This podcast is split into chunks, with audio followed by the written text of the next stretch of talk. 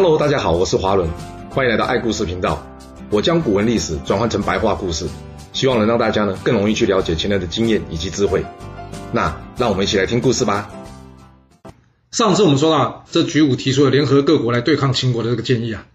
这太子丹一听，他回答举武说：“老师，你说的就是合纵嘛。先不说之前大家失败过多少次，光要实施这计划，又不知道花多少时间了。啊老师您知道，我现在心头很乱，我怎么有可能这样慢慢等呢？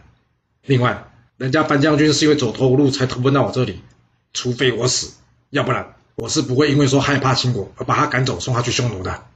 这件事，我看老师您还是好好想想，看看有没有其他的方法吧。”这举武回答太子丹说：“太子啊，收留樊於期只是您一时的痛快啊，但是却会与秦国结下深仇大恨啊。”您真的要为了这个新朋友而让燕国面临巨大的灾难吗？要知道，您这么做就等于是去做危险的事，却想要得到平安；制造祸端，却说是想要谋求福祉。你这根本是本末倒置啊！哎，算了，我话就说到这。我能力不够，没有办法解决您的问题啊。或许您去见见田光先生，他可能会有答案的。这太子丹一听，田光，举武说：“是的。”此人深谋远虑，而且勇敢沉着，向来自称为杰侠，颇有侠义之风。或许您可以去跟他商量看看。这太子丹点了点头后，跟菊武说：“好，不过我跟田光没有交情，还希望老师您帮忙，帮我引荐这个田光先生，可以吗？”菊武回答太子丹说：“遵命。”说完，菊武便去请这田光啊。那田光在了解到太子丹的意图之后呢，他跟菊武说：“哎呀，要太子请教我不敢呐，不过呢，我这就去见见太子。”看看有什么我田光能出得上力的地方吧。田光来到太子丹的住处之后呢，这个姬丹呢对他极为礼遇啊，又是倒着走路低头迎接，又是跪在地上了为他准备座位的。这田光坐下来之后呢，看看左右无人，这时姬丹上前向他请教说：“田先生，你知道我燕国跟秦国势不两立，所以我想……”接着太子丹将他目的说出来给田光听，并且希望田光给他一些意见。田光在听完之后，他告诉太子丹说。若正面对击，恐怕现在山东六国没有一国有实力与秦国对抗，而主城合纵，的确旷日费时啊。加上各国都心怀鬼胎，有各自的盘算，导致这行动无法一致。实际上，想要达成您的目标，恐怕也有难度啊。不过，太子丹一听，不过那表示你有方法哦。田光点了点头。秦国现在对外四处用兵，意图灭了各国。然而，要攻破这强健敌人，有的时候不一定要从外面。或许从里面反而会更有机会啊！太子丹一听，从里面，我不明白你这话什么意思啊？田光进一步说道：“要是这秦王政突然间死了，太子您说这秦国国内会不会乱啊？而这各处领有重兵的将领会不会乱啊？秦国一乱，这山东列国不就有机会可以攻打秦国，不是吗？而且秦王政这一死，不也解决了你的心头之恨吗？”太子丹一听，对吼，我怎么都没想到。杀秦王政一人就可以解决我以及大家的问题，啊，太好了！那这件事就有劳先生您去替我筹划。田光回答太子丹说：“太子啊，这一匹好马呢，在正值壮年的时候啊，他一天能奔驰上千里也没问题。然而一旦他老了，就算是一匹烈马，也随随便便能跑赢他啊。现在的我已经是头老马，不中用啊。”听到这，太子丹心头一沉，哎。还是没办法除掉这秦王政啊！这时，田光继续说话了。他说：“太子啊，你也别泄气啊。虽然我年老不中用，但是我有一个好朋友，他叫做荆轲的。若是太子您能说服他，那就应该有机会可以执行这件事了。”太子丹一听，他眼睛一亮：“太好了，有人可以帮忙！”所以他赶紧向着田光拜下，并请田光带我引荐这位《刺客列传》中最有名，也就是最后一位的主角荆轲啦。在这里。要先说一下荆轲个人的小档案。荆轲，小魏国人，专长用剑，兴趣是读书。他曾以剑术游说着小魏国的魏元军，但是魏元军没有重用他。后来秦国讨伐魏国，在魏国设置了东郡，并且呢，将魏元军的旁支亲属，也就是之前说的小魏国国君角，逼迫迁徙到这野王。而荆轲呢，也因此离开了这小魏国。离开魏国之后的他呢，途中经过了一个叫做鱼翅的地方，听说那里有一个叫做概念的人，剑术不错，所以呢。他去向他请教剑术，不过由于两人对剑术的使用方式意见不合啊，甚至差点大打出手。最后呢，概念用他恶狠狠的脸上看着这荆轲，他一副你光说不练，要不然大家真刀真剑比划一下就知道了。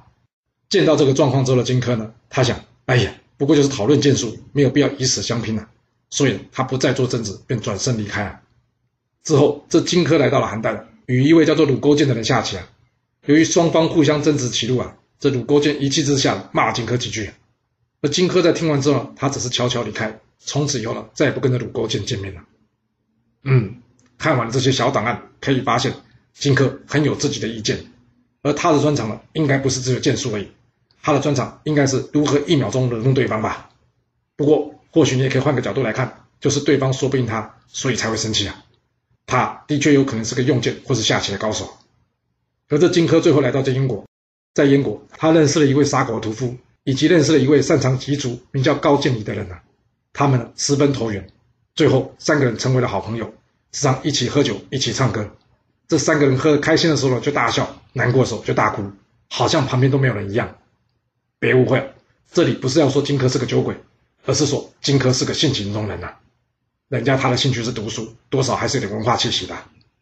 是的，也正因为荆轲是个性情中人，文化也不低，所以这结侠田光呢才会因此认识他，也才会将这荆轲呢推荐给这太子丹。这太子丹在一听到荆轲的名字之后呢，他立刻请田光引荐了，而田光呢也不假思索的答应了。随后田光起身告辞，太子丹亲自送着田光先生到这门口啊。离开之前，太子丹跟田光说：“先生，我们今天说的都是国家大事，希望您不要泄露出去啊。”这田光听完之后呢，他笑着对太子说：“放心啦，没问题的。”来到荆轲的处所之后呢，田光先是向荆轲行个大礼。面对这突如而来的举动啊，荆轲有感觉，田光今天应该是有事来找他的。不过还不等荆轲开口，田光已经先开口说话。他跟荆轲说。在燕国，我跟你是好朋友，是大家都知道的。哇，听这句话就知道，今天要说的事一定是很重要的，要不然田光不会还没说出来就先扣帽子了。那到底是什么事呢？田光接下来把他刚刚与太子丹的对话呢，详详细细的告诉了这荆轲。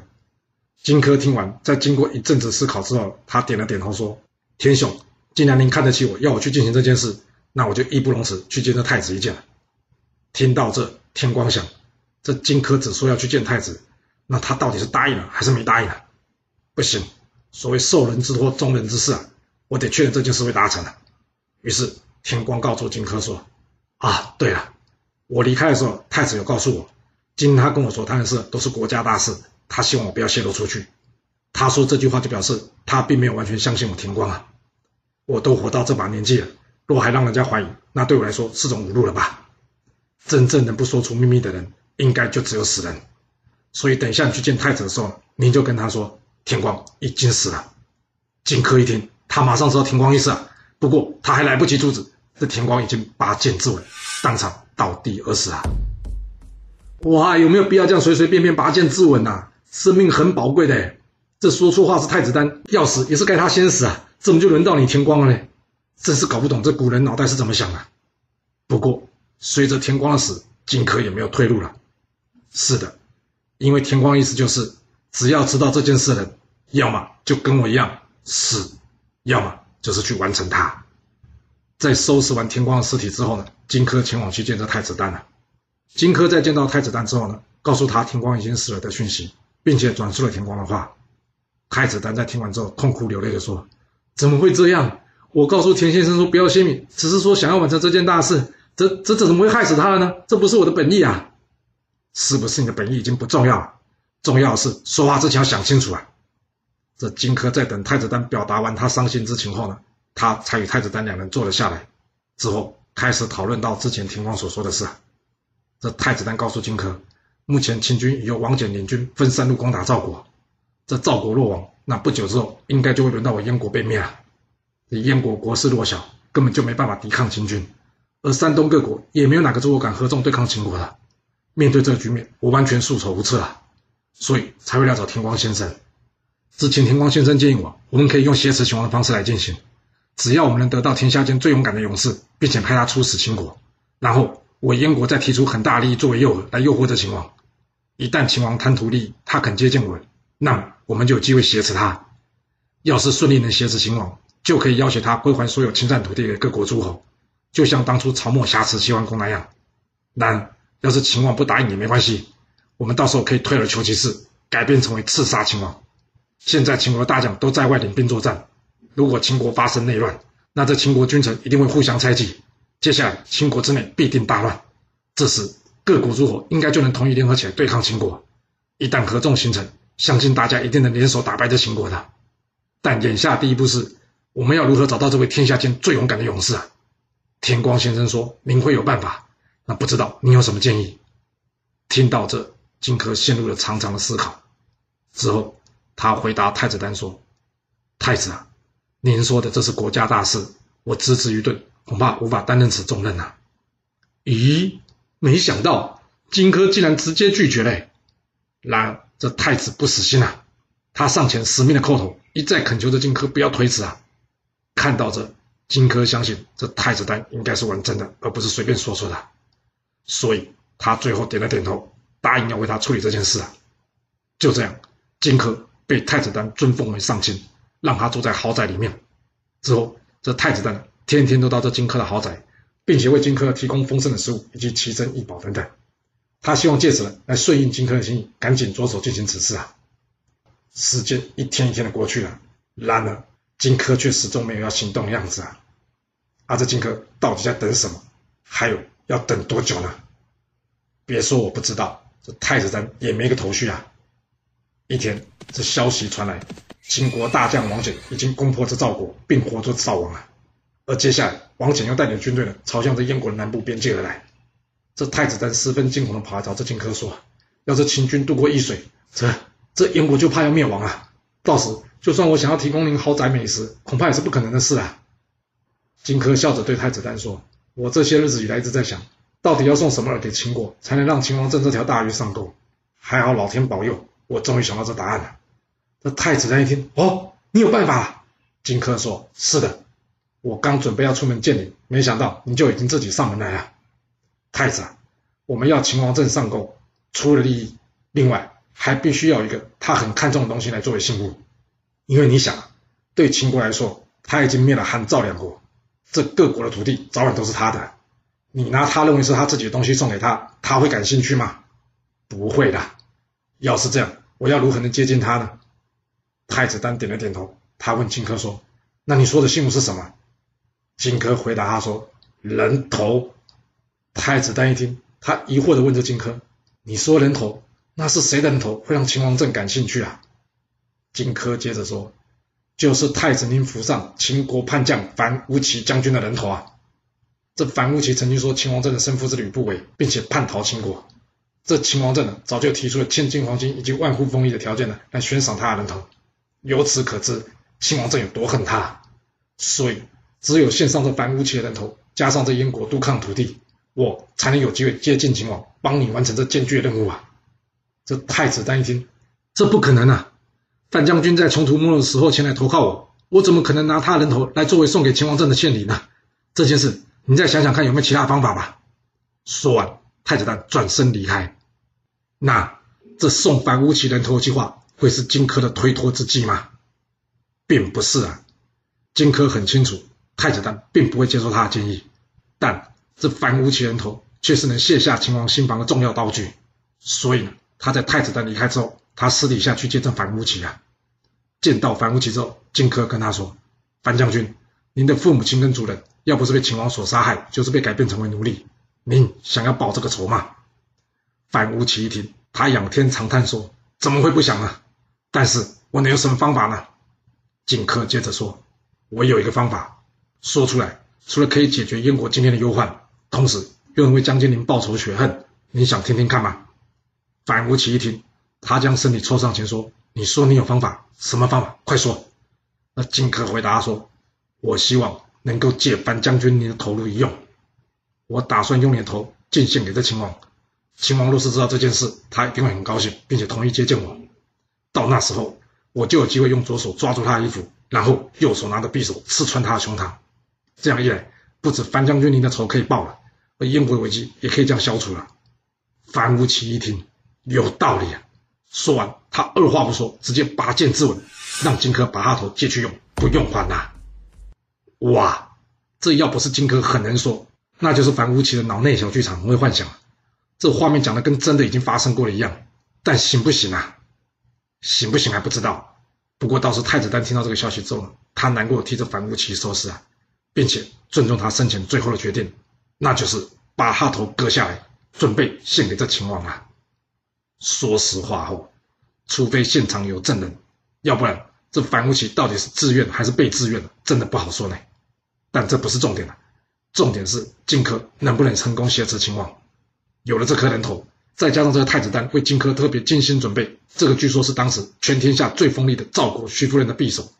要知道，这把匕首不止锋利啊，太子丹还叫人用毒液去浸泡它。之后他找人来试，只要被这匕首稍微划出一点点伤口的，没有一个人不会立即死亡。他这才放心的把这匕首交给这荆轲。嗯，啊，这算什么？这算史上第一件有记录的人体实验吗？这太子丹也太变态了吧！要试也找动物试吧。虽然说找动物试也不对啊，但总比拿人试好吧。除了以上这些呢，这太子丹另外还找来一位叫做秦舞阳的勇士呢，与这荆轲一同随行啊。据说这秦舞阳十三岁呢就曾动手杀人了，而且他眼神凶恶，一般的人都不敢直视他眼神，所以太子丹呢觉得他是最佳的第二人选啊。然而荆轲一看到秦舞阳啊，他却摇了摇头，跟太子丹说。敢杀人呢，不一定是真正勇敢的，真正勇敢是那些不怕被杀，也就是不怕死的人呐。我刚刚将这秦舞阳从头到脚看了几遍，不过很抱歉，我并没有看出来他有这个勇气呢。所以他跟太子丹说：“太子，你先等我个几天吧，我已经派人去请我朋友了，等他一到，我们就启程吧。”就这样，等等等等，一等等了好几天，这太子丹一看，哎，怎么还没出发？再等下去，反乌齐的头就烂呢，到时候连他妈都认不出他是谁了。你要秦王政怎么相信呢、于是他跑去找这荆轲啊，他跟荆轲说：“哎，你那位朋友会不会害怕不来啊？”荆轲回答他说：“不会，我猜大概因为是路程较远，所以有些耽搁了，应该再过两天就会到了。您再等个两天吧。”这荆轲在等的人到底是谁呢？那这个人有机会跟荆轲一起成功的去挟持秦王，或者是说刺杀秦王吗？那这故事会如何的发展呢？我们到下次才能跟各位说喽。好了，我们今天就先说到这。